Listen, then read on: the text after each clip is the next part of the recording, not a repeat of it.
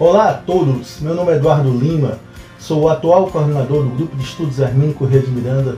Hoje, mais uma edição do nosso Pod Espíritos com o nosso querido Maurício Mendonça. Maurício Mendonça é um irmão muito querido há muitos anos, que nós acompanhamos o seu trabalho. Inclusive, Maurício, você é uma pessoa, você é a pessoa que provavelmente mais me ensinou a doutrina espírita. Então, hoje, efetivamente, é um episódio, para mim, muito especial. Antes de a gente começar a apresentar o Maurício Mendonça, vamos falar sobre o Instituto Casa de João Irmão Francisco. Gente, quem quiser ajudar o Instituto Casa de João Irmão Francisco, aqui é o Pix da Casa de João, tá bom? Casa de João é um instituto que faz há, muitos anos um trabalho muito bacana. Todos os meses eles é, realizam a doação de centenas de cestas básicas, eles fazem festas da criança, festas dos dias das mães para uma comunidade muito carente, próxima à região deles aqui em Fortaleza. Nós acompanhamos o trabalho lá do Wilton Maciel, que é um trabalho muito sério. Quem puder ajudar, o Instituto Casa de João Irmão Francisco, está aqui o Pix, tá bom? Sigam as redes sociais e vejam vocês mesmos que trabalho muito bacana. Maurício Mendonça é analista de sistema, pai de quatro filhos, cearense. Conta pra gente como é que você se tornou espírita. Através da influência de alguns colegas do trabalho, não conhecia nada de espiritismo e conversando me passaram alguns livros que eu li e fui fazendo algumas perguntas, muitas perguntas, e aí acabei tendo curiosidade e fui, fui é, ver em loco, né? No centro espírita, me indicaram e eu fui conhecer, mas com a intenção de saber se era verdade mesmo. A intenção que eu fui, eu vou ver se esse negócio é verdade mesmo.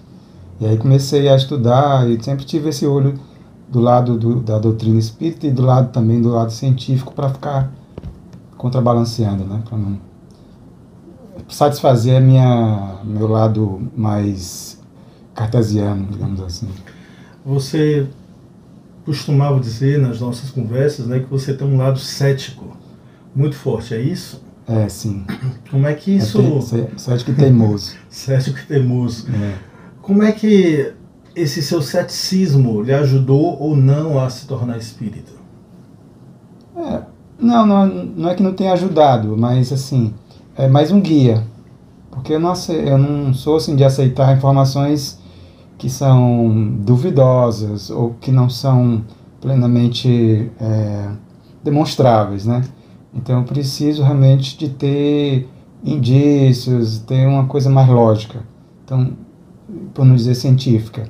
Então quando você, por exemplo, se alguém me convidar para ir para um a pessoa me convida para ir para uma, uma, coisa que é secreto, aí eu já estou fora. Se é secreto, não vou, não vou ter acesso para entender o que é. Só vou, só vou ter acesso quando eu estiver lá dentro, então eu não vou. Já me, é o meu bloqueio. E quando, eu sou, e quando me disseram que o Espiritismo era, era aberto, né, que aí eu peguei o livro dos Espíritos, eu li o, o livro dos Médios, antes de ir. Aí depois que eu entendi o que era mais ou menos, aí eu disse, ah, agora eu estou pronto para ir lá. Foi por aí. E qual foi então o, alguns autores que você, na área espírita, que primeiro lhe impressionaram? É, como eu disse, quando eu entrei no Espiritismo, eu busquei muito esse lado científico. Tá? Eu lia a parte doutrinária também, mas sempre de olho na parte científica. Então, um dos primeiros livros que eu li nessa área, assim, que me interessou, foi Relembrando Vidas Passadas, doutora Ellen Wambach, né? onde ela faz ela fez né, experiências com mais de duas mil pessoas, catalogou regressões e comparou resultados. Eu achei muito interessante e passei a me interessar, é, olhar aquilo ali com uma curiosidade maior, com um interesse maior. E aí segue a vida, vendo vários autores, e vamos só para entrar aqui na Hermínio Miranda, é, que foi também um dos autores que me interessei, mas antes de, de ler o, o livro do Hermínio sobre a regressão de memória, que é a memória e o tempo, é, teve essa esse que eu falei, da doutora Ellen Wambach, e é, eu também li outros livros de mediunidade, né, que foi conheci o Hermínio, como acho que todo espírita primeiro conhece Hermínio por isso, quase todos, que é Diálogos com as Sombras, né? onde você vai ver aquela, todo aquele trabalho do Hermínio de classificação, de catalogação, de pesquisa. E daí gostei do estilo que ele escrevia, e daí eu, foi um pulo para chegar no, no livro Memória e o Tempo. Aí quando eu li o Memória e o Tempo, aí juntou com o que eu já tinha é, de informações desse outro livro, e aí eu comecei a realmente é, entrei mais no, no, na prática, né?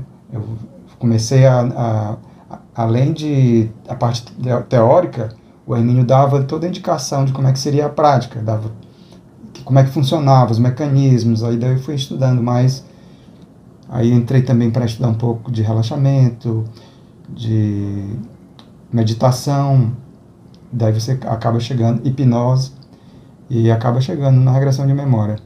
Foi assim que eu cheguei nessa, nessa, nesse mundo né, de regressão de memória.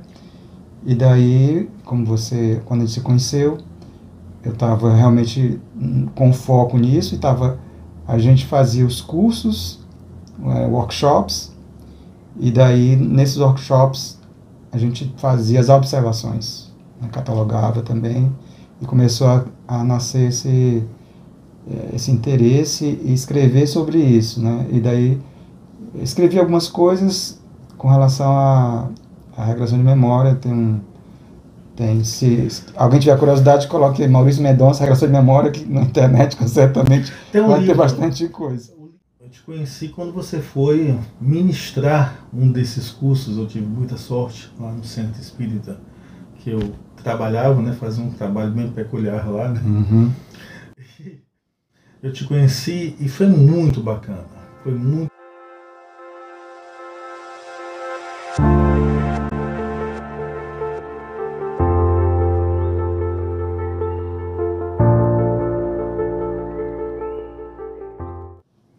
Você fundou o IPCE, uhum. Instituto de Pesquisa em Ciências Espíritas.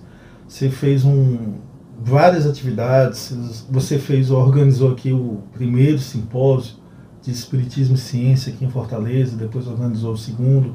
Eu tive um, uma participação nesses eventos. Bom, a bem da verdade, é, o IPCE foi um grupo de pessoas, né, de amigos, conhecidos, que resolvemos, é, em função de uma carência que tinha na época, esse grupo de amigos, que incluía Vossa Senhoria, é, resolvemos então fundar um, um, grupo para poder estudar o Espiritismo mais na parte científica, porque a gente percebeu, era claro naquela época, que o tripé do Espiritismo da parte científica estava bem fraquinho, né? muito, muito carente, praticamente, não vou dizer zero, porque ainda tinha o Hermínio Miranda alguns outros aqui e acolá que entravam nessa área, mas hum, no meio espírita mesmo, no, no, no, movimento espírita, eu me arrisco a dizer que se não for zero, era 0,001. E a gente queria é, levantar esse aspecto científico no, no, no movimento espírita. Naquele momento foi importante, nesse, com esse sentido, né? Falta alguma coisa para dizer? Vocês chegaram a publicar há, há quantos anos existe o IPCE? Ah, o IPCE já tem 17 anos. Né? 17 anos. E é claro que ao longo desses 17 anos existem momentos de maior atividade, né? É. Momentos de que vocês se dedicaram mais à internet, né? Vocês chegaram a publicar três jornais na, na, antes do boom da internet, né? a internet estava ali nascendo. Né? Antes da internet já tinha um jornal mesmo impresso, né? que a gente fez. E realmente teve várias fases. Né? A gente teve essa fase pré-internet e, dado alguns problemas, ou ocorrências de cada um, a gente dava um intervalo, depois retornava. Voltamos um tempo só na internet, principalmente nessa época da pandemia, que realmente aí complicou bastante. A gente manteve os encontros presenciais, mas a parte de experimentações, evidentemente, não pôde continuar.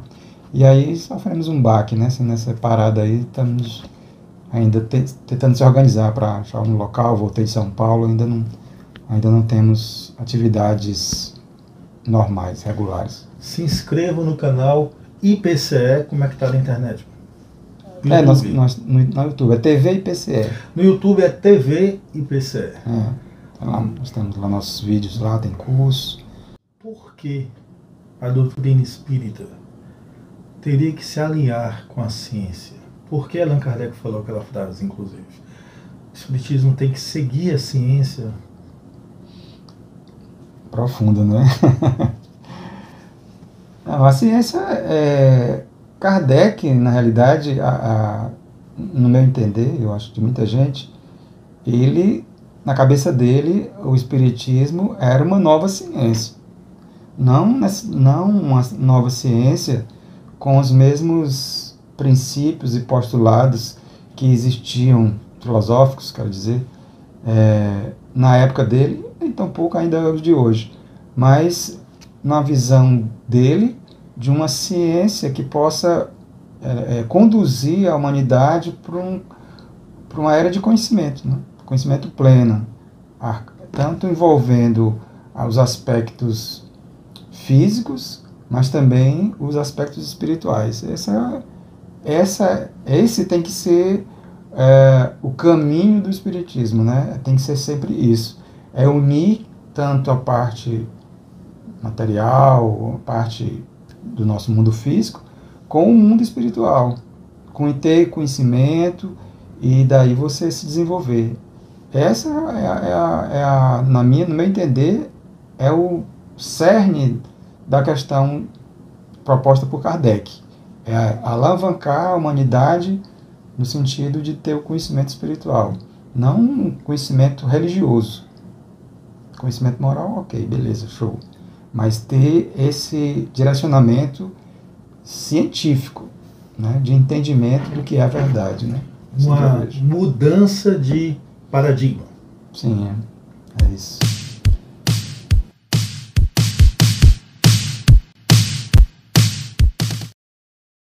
Observando a sua trajetória, você buscou né, as academias, o contato com, com as instituições científicas e a época, 20 anos atrás, a gente pode falar isso? Talvez é, mais, né? Talvez mais. É. Acho que mais. Os 25. Os 25. a época que, que eu lhe conheci, uns 20, 25 anos atrás, uh, você fazia parte de.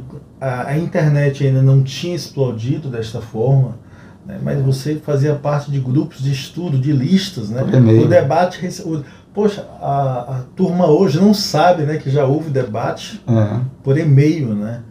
E você me colocou. Fiz, lista de distribuição. Lista de distribuição debate por e-mail. Era bacana, funcionava. Funcionava, uhum. né? E aí, como foi isso? Que listas você participou? Ou participei de uma? Eu participei de algumas, mas teve uma que me marcou muito. Conta pra gente aí. Inclusive o P7 teve lista, não foi também? Teve também. Conta pra gente essa época aí. É, quando, eu, quando eu comecei a estudar a parte científica do espiritismo, né, os princípios e tal, então eu me achava assim muito já com alguma bagagem para discutir alguma coisa com as pessoas mais da academia científica, né? Então eu procurei entrar em alguns grupos. O primeiro, um dos primeiros que eu entrei foi um grupo de cético, cético mesmo assim, top. Aí eu disse, na, numa das conversas lá, eu falei, olha, eu tenho algumas, algumas ideias interessantes aqui sobre espiritualidade, isso aqui. Aí o camarada disse assim, você já publicou em alguma revista, tipo Nature ou, ou coisas assim? Eu disse, não, tá, então a sua verdade, a sua, as suas verdades não me interessam. Aí daí eu já já não continuei a conversa, né? Porque ele já colocou o princípio. Você já publicou na net? É, a coisa mais natural do mundo. Não. Não, não, então pronto, você não, não tem, não dá para falar não.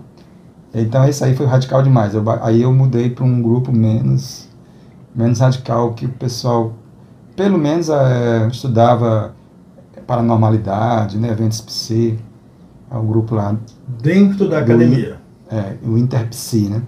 Da USP, né? Da USP é, do Wellington Zangari, né, daquela época. E aí é, foi uma abertura maior, não tem como negar. É, havia a, a predisposição para conversa, porque no grupo anterior hum, foi cortado. Então, nesse outro grupo, eu não posso dizer que eles eram céticos, né? Porque tinha essa, essa perspectiva de alguma coisa não material, mas também não conclusiva, que esse é um grande é, problema que eu encontrei nesse grupo, né? Que eles não eles não concluíam, né? Sempre a possibilidade de ter paranormalidade e nunca um, uma, uma disposição, nem que seja por hipótese de trabalho. Né? Você tem uma hipótese, você coloca a hipótese e faz os testes da hipótese. Mas você está sempre é, só de, de tangenciando o fenômeno, dificilmente isso vai se desenvolver.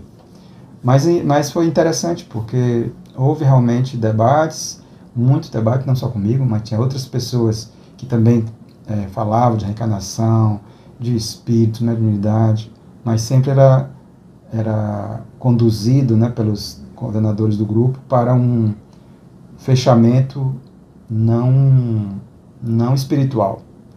Era sempre nessa aura de dúvida. Se houver psi. Né? Então você tem. Então, no primeiro grupo, não havia nem a possibilidade de debate. Não. E neste segundo, o debate girava em torno, não era, então neste caso, não era nem de, sobre espíritos, era sobre poder é. da mente. É, para, poderíamos chamar genericamente de paranormalidade, né? mas fenômenos psi. E o. E... Ah, eu acho legal é, você, você, você ter essa avaliação e tal, mas se você não dá o segundo passo, aí, se, até hoje eu acho que continua do mesmo jeito, né? não, não avança. Você fica sempre naquela avaliando, avaliando, avaliando, avaliando, e não dá, não dá o segundo passo para fazer outras coisas.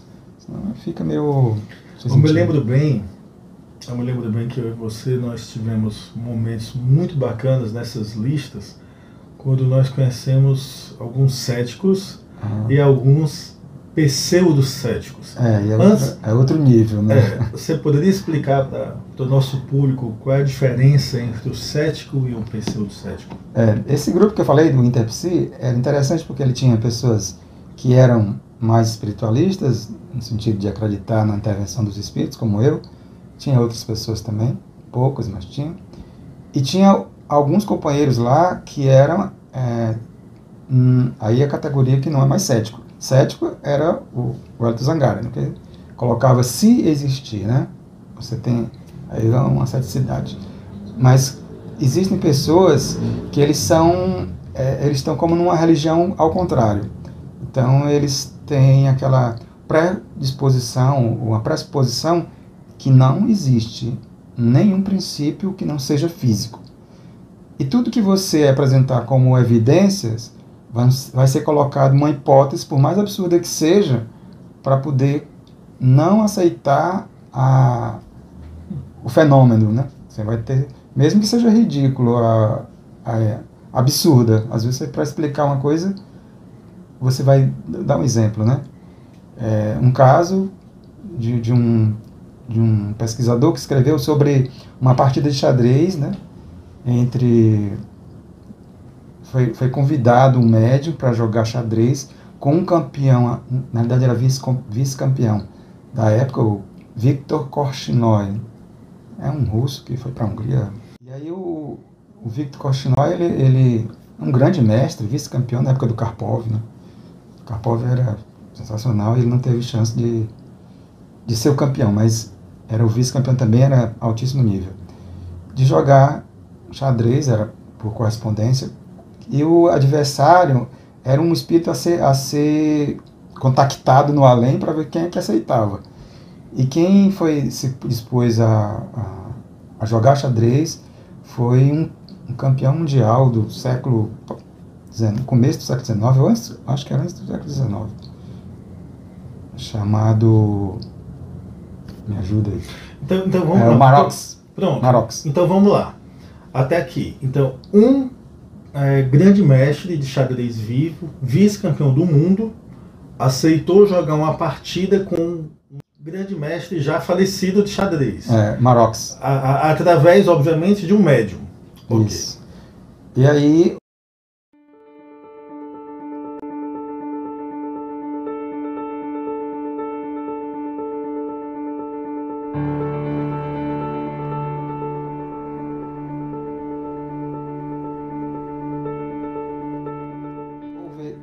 essa, esse embate né, entre os dois, com a intermediação do pesquisador, que passava as, as jogadas de um para o outro, e o suposto espírito, vamos chamar assim, ele jogou com uma maestria gigante e pior do que isso. Além, além disso, ele jogou no mesmo estilo que jogava o, o, o jogador antigo, né, o falecido Marox. Ele não ganhou a partida, mas até porque ele jogou num estilo atrasado, né, para poder mostrar a, a, realmente quem ele era. Bom, é um, é um caso complicado, você pode pensar um monte de coisa aí do que pode ter acontecido. Lembrando que na época não tinha computador, nessa que houve essa pesquisa, não tinha computadores para jogar, simular a partida, né? não tinha que ser na mão mesmo. E aí, a, a tudo bem, assim, você pode é, ter vários questionamentos, é, dizer que houve algum tipo de, de, fraude por parte do pesquisador, que arranjou outros jogadores para jogar e tal, mas o médio não sabia jogar xadrez. E aí a explicação desse, desse cético, né, é que o que eu insisti, insisti, insisti, aí disse, ah, não, mas aí ele, quanto, quanto tempo demorou essa partida? Porque era correspondência, demora, cada lance demorava um ou dois dias. Não sei qual foi o tempo exato, mas foi um tempo alongado por causa disso. Aí disse, ah, mas nesse tempo aí ele aprendeu a jogar xadrez e, é, pelo amor de Deus, é assim, é, é um absurdo a pessoa ser cético, legal. Mas ser cético e falar absurdos, né, querer explicar uma coisa. Você não consegue aprender xadrez em seis meses para jogar num livro de, de nível campeão mundial, nem se você for um gênio. Né? O cara é um gênio, mas mesmo assim não vai conseguir. Mas vai ter que demorar aí alguns anos, participar de torneios, é, vários, é, várias é, experiências, partidas, para algum dia jogar no nível de grande mestre. Né? Então, assim, isso é um exemplo. Teve várias outras coisas que, para explicar o fenômeno, você subverte a, a lógica, passa a, a criar uma outra hipótese que é muito mais improvável do que a original. Né? É, um cético verdadeiro diria assim: é, não, esse fenômeno eu, é, é anômalo, não dá para explicar, do, de acordo com as leis da psicologia ou sei lá o que. Não existe explicação. Ponto. Né? Aí você vai atrás e quem quiser acreditar, quem não acredita. Mas você buscar uma explicação que não faz menor sentido, aí já é outra categoria, já não é mais ceticismo, aí é pseudo-ceticismo. Né? Que você que tá... é próximo já do, do fundamentalismo. É, né? é torna-se um fundamentalismo. Você aceita tudo menos a hipótese que você quer combater. Pode ser qualquer absurdo. Então, o pseudo-cético ele seguia nessa vertente aí. Esse confronto entre um vivo e um morto ficou conhecido na história do xadrez como a famosa partida espiritualista entre Korchoy e o fantasma de Geza Maroczy. Ao analisá-la, o ex-campeão sul-africano de xadrez, Vernon Knapp, declarou: Esse nível não poderia ter sido alcançado pelo médium mesmo após um grande treinamento.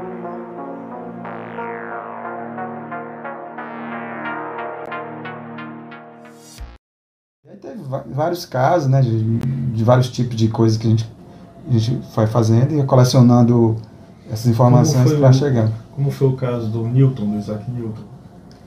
Ah, Ele não é bem pseudo-ceticismo, mas é uma barreira. É, Isaac Newton foi um outro grupo que eu participei também, né, mas era de ciência, lista de ciência. E também era mais ou menos nesse nível assim, de pseudo-ceticismo. E aí eu escrevi um texto falando do, do Newton, e aí, é, porque lá tudo tinha que ser todo científico e tal, eu escrevi sobre Newton, né? Era assim, o mago Newton.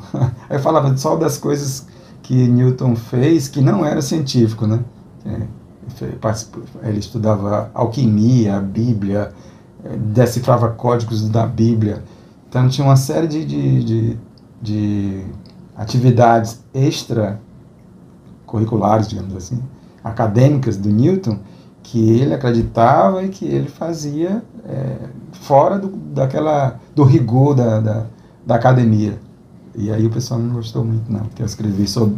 Mostrei um Newton místico, né? Perguntado quais foram as suas intenções. É, quais são as suas intenções em mostrar isso aqui? Ah, o pessoal escrevendo sobre, né? Isso é assim.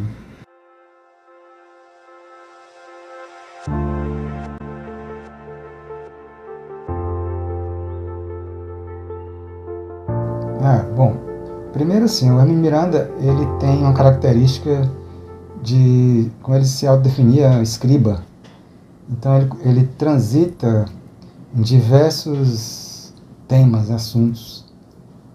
Ele fala tanto a parte doutrinária, parte científica. Realmente uma pessoa fantástica, né? Então, assim, num, num período que o Espiritismo carecia né, de, de pesquisas, a gente pode dar uma regressãozinha aqui, né? Eu sempre reclamei, você chega no centro espírita, vai, vai estudar o, o aspecto científico do, da doutrina espírita, no Oeste. Aí daí a, é apresentado para a gente é, alguns nomes que no mínimo é do século XIX. Né? Aí vamos lá, depois de Kardec tem Aksakov, não sei quem, assim, personagens, Nestor Bozano, aí você, memória aqui vai trazer já já um lugar de nome.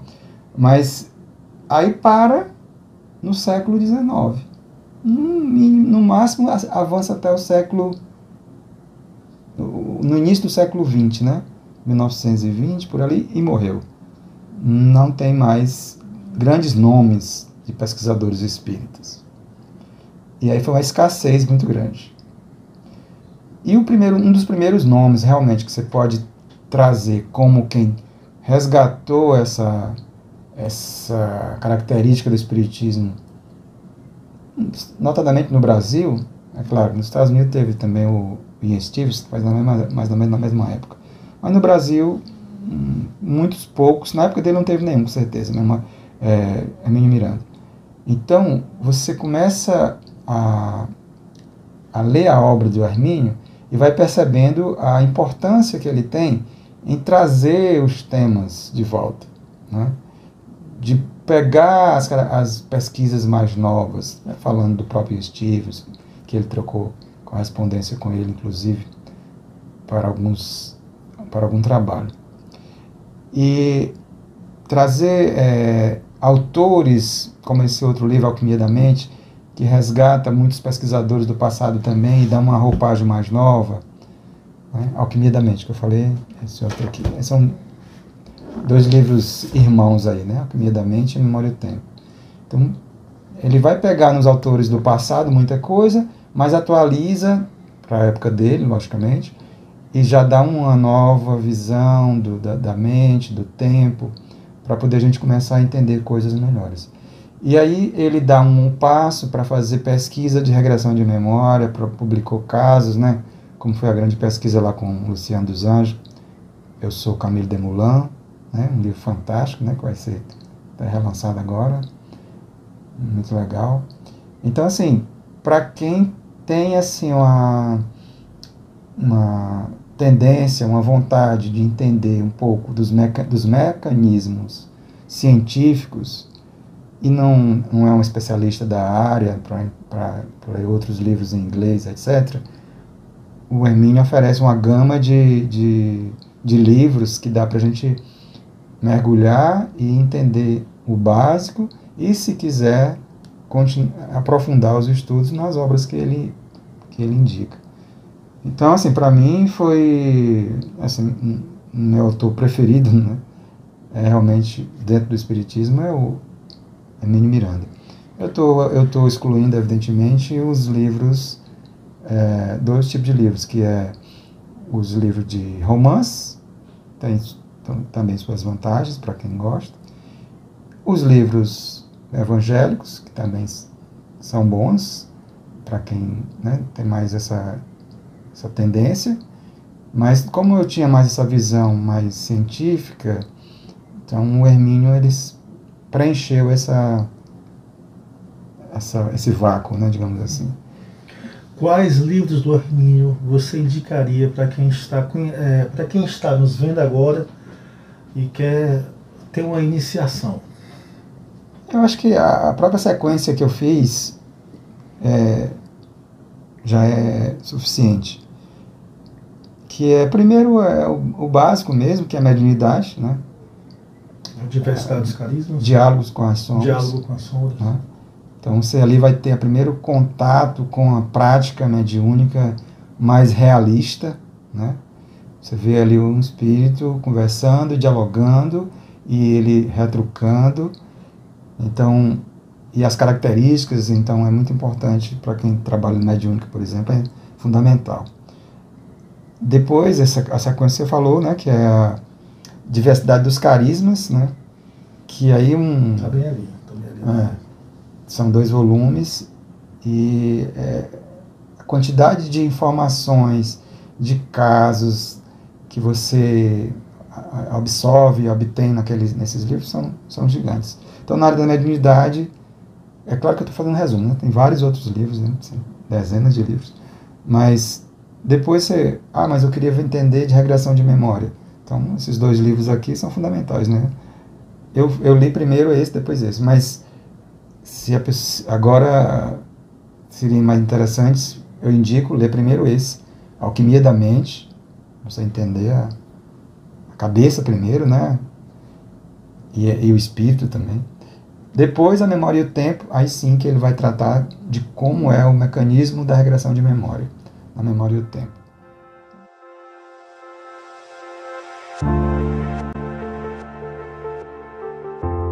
Quando a gente, quando eu fui, comecei a ministrar esses cursos, workshops, não tinha a pretensão de demonstrar ou provar nada.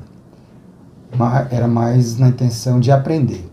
Então, é, tinha, eu já tinha toda a parte teórica, já tinha feito alguns experimentos, mas não tinha tido assim, uma, uma quantidade suficiente. E no, durante os workshops a gente tinha a oportunidade de de exercitar e praticar muitas dessas, dessas experiências. Um caso, no meu caso, teve, teve várias coisas, mas um que foi realmente mais interessante e digno da gente falar aqui foi um cidadão que durante a regressão dele, ele se viu numa época próximo ali à idade é, zero cristã, perto de Jesus, né? No entanto, na conversa que eu tive com ele, e ele em transe, que eu percebi que a data era aproximadamente aquela, pela descrição que ele fazia, é, ele perguntei se ele conhecia Jesus, ele disse, não, nunca ouvi falar. Então, eram 80 anos após, após, após Cristo, então não era tão divulgado assim, ele morava na, regi na região do Eufrates, ali, Iraque, Irã, naquela época. E, mas ele disse que não, ele era, ele era da, judeu, né? Mas não tinha escutado falar de Jesus. Aí tudo bem, eles gostavam muito de dinheiro, eram comerciantes e tal. E, mas o que, mais, o que foi mais importante foi o seguinte, porque eu perguntei duas coisas que depois, eu só pude resolver o enigma depois. Eu perguntei qual era o ano que eles viviam, né? Primeiro eu vivi, perguntei qual era a situação política, né? E eles que vivia sob o domínio romano. E eu perguntei qual era o ano ele falou o ano 800. 800. E aí, é, disse, ok. E daí eu, eu perguntei, e quem era o imperador romano nessa época? Aí disse, era o quinto depois de César. Quarto ou quinto, agora a memória não está muito boa. Mas vamos lá, o quinto depois de César. Aí outras perguntas de, de, eh, de local, de religião e tal, normal. Mas aí ficou bem nítido essa, essa, é, esses pontos, né? O quinto depois de César e o ano 800. Aí daí eu, depois eu anotei tudo e tal, e eu fui analisar todos os casos, e nesse caso eu fiquei num, num problema, porque você, você que é historiador sabe, né? No ano 800, o Império Romano já tinha ido para o Beleléu. E aí eu fiquei tentando ver, mas como? Se, né, era tão. Ele falava com tanta segurança. Aí daí que eu está, dei o estalo, sim, mas qual o calendário que ele estava se referindo, né? Aí daí eu fui, me coloquei no lugar dele. Se alguém me se eu estivesse no lugar dele, alguém me perguntasse sobre isso, o que é que responderia? E usar o calendário corrente, que era o calendário romano. Então, o, o ano que ele se referia era 800, mas não da área cristã, e sim da era romana. E aí eu fui ver que o ano 800 correspondia ao ano que é, governava o quinto imperador de Roma. Né?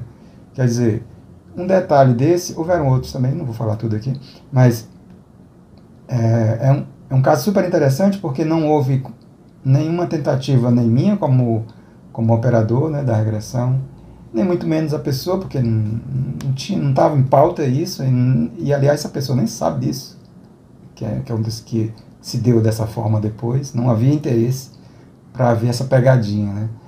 E aí você vai criando convicção com, com esses pequenos detalhes, entretanto, muito precisos, que dificilmente haveria por, por, outros, por outras hipóteses. Né?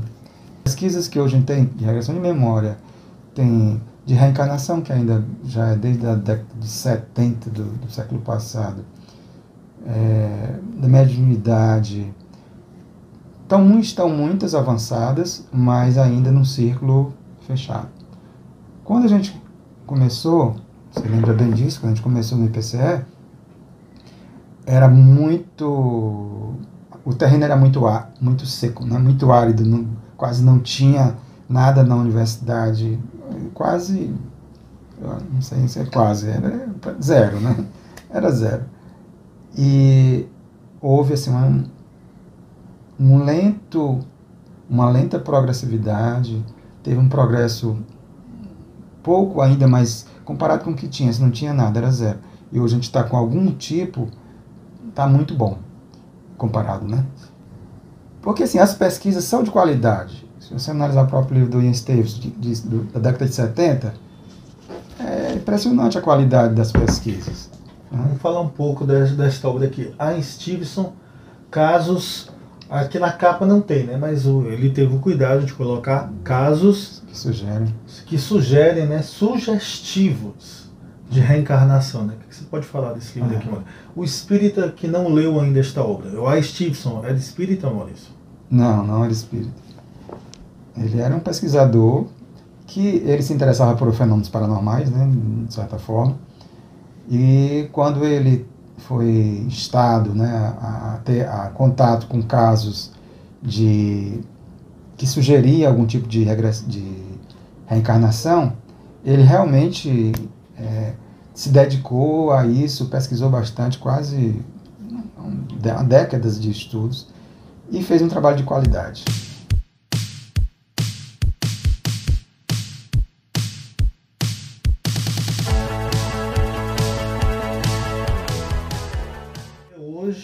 Hoje, 2022, 3 de dezembro de 2022, hoje a ciência não aceita a vida após a morte. A ciência não aceita a existência de espíritos. É isso, Maurício, ainda? E o movimento espírita teria algo a fazer a respeito disso? É, é, eu existe, tem algumas ideias. A, a mais básica era que nos centros espíritas que fossem mais estruturados, tivesse núcleo de pesquisa, como tem, por exemplo, na Federação do Espírito Santo. Então, você tem um núcleo de pesquisa e ali você faria é, é, estudos e, e, também experimentações, se fosse o caso. É, aqui existe um embrião lá no Lade Clara. Um, um embrião. Assim, tem alguns é, feitos as análises, é feito algumas avaliações né, do, dos, dos, tratamentos. E é legal isso aí. É, é, mas é um embrião ainda. Eu acho que falta, talvez, a, a, as próprias federações, né? Então, não sei se seria possível em cada centro espírito grande, mas pelo menos na federação ter um núcleo de pesquisa que você poderia dar, é, oferecer cursos de iniciação científica. Isso já tem já existe isso em alguns locais, principalmente no Espírito Santo, que eu conheço. Mas é, é a exceção. Workshops, está, está, é, realizar eventos. Teria que ter uma política, um direcionamento. Né? Assim, através, começando lá da FEB, e ter um, um, um grupo que vá estruturando embaixo, para que as pessoas em cada centro espírita, pelo menos, fossem é, recebesse essas, essas informações. Mesmo que não fosse fazer pesquisa, mas o cara tinha que entender o que, é que era ciência, qual a relação da ciência com o espiritismo, qual a importância. O que a gente conversou aqui.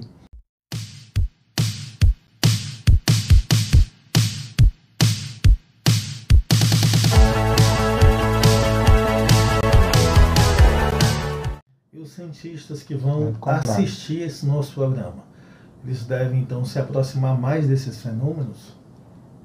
É o básico, né? Se achar que esses fenômenos merecem ser estudados, eles devem ser estudados, né? mesmo que seja para refutar a hipótese.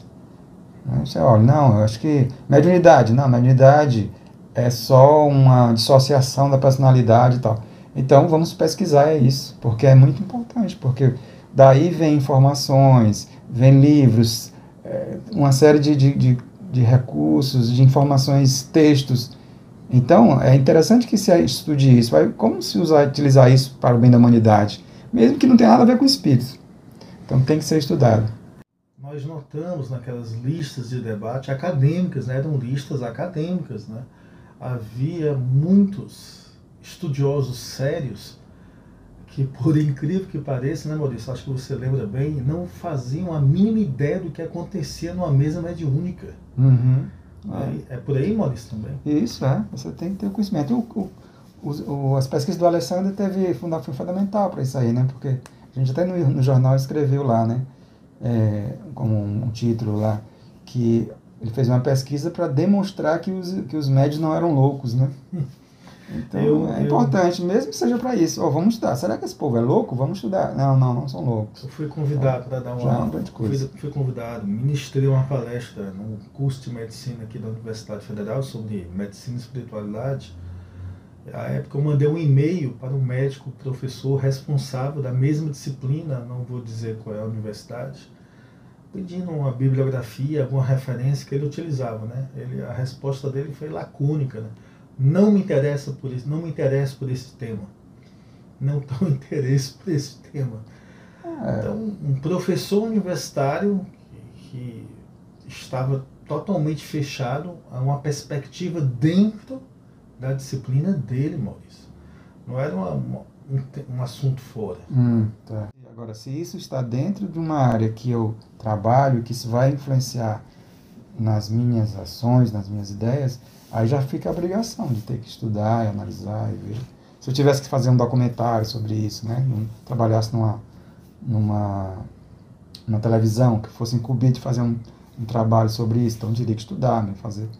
Mas por enquanto não apareceu, então. Bom, antes de eu te fazer a última pergunta, tem um, um médium famoso no Brasil, não vou citar o nome dele, mas ele, ele é bastante famoso, ele é espiritualista, ele não se diz espírita, ele é universalista e ele contou, certa vez, que ele aceitou ser experimentado né, por estudiosos sérios, né, uhum. porque ele alega que sai do corpo, né, e tem experimentos e tal, mas queriam, ele ficou profundamente incomodado, porque queriam que ele saísse do corpo da forma controlada de um laboratório, né.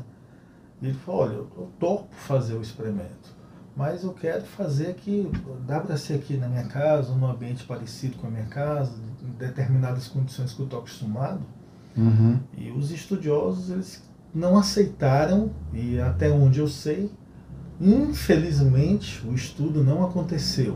Uhum. Então também é preciso que, por um lado, o movimento espírita realize, faça, amplie e ao mesmo tempo, por outro lado, os cientistas eles estejam prontos para é, entrar em contato com um fenômeno que eles não conseguem controlar, como diria Allan Kardec, como uma pilha voltaica, Maurício. Uhum. É isso? É, para você, o seu objeto de estudo, você sabe bem disso, cada, cada objeto de estudo tem sua própria maneira, seu método de fazer a pesquisa, né?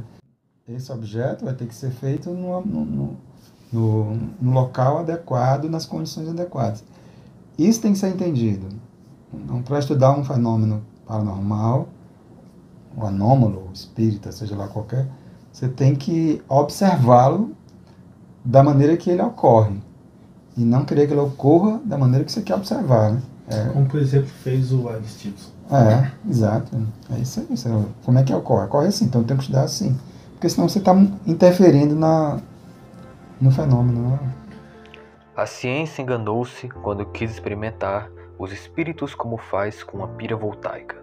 Foi mal sucedida, como devia ser, porque agiu pressupondo analogia que não existe, e depois, sem mais longe, concluiu pela negação, juízo temerário que o tempo se encarrega de emendando diariamente, como já fez com tantos outros.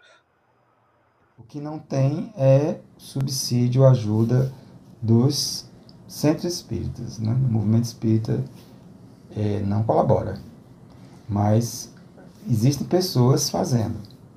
Isso é legal. Maurício Mendonça, a última pergunta, a mais fácil. Você que estuda regressão de memória, estuda ciência, estuda fenômenos anômalos, foi professor de ESD, enfim. Maurício Mendonça, o que é a vida? A vida é um, é um sopro de inconsciência. é um grande, é um grande sonho, né? A gente está vivendo aqui. E um belo dia, eu, eu acho que todo mundo vai acordar, vamos acordar. Só depois de acordar, vá sair, se mostrar pra vida cada um. Tem o seu momento pra sorrir, pra chorar, pra amar, pra andar, prosseguir. Vir seu instante pra seguir. Tem que primeiro acordar.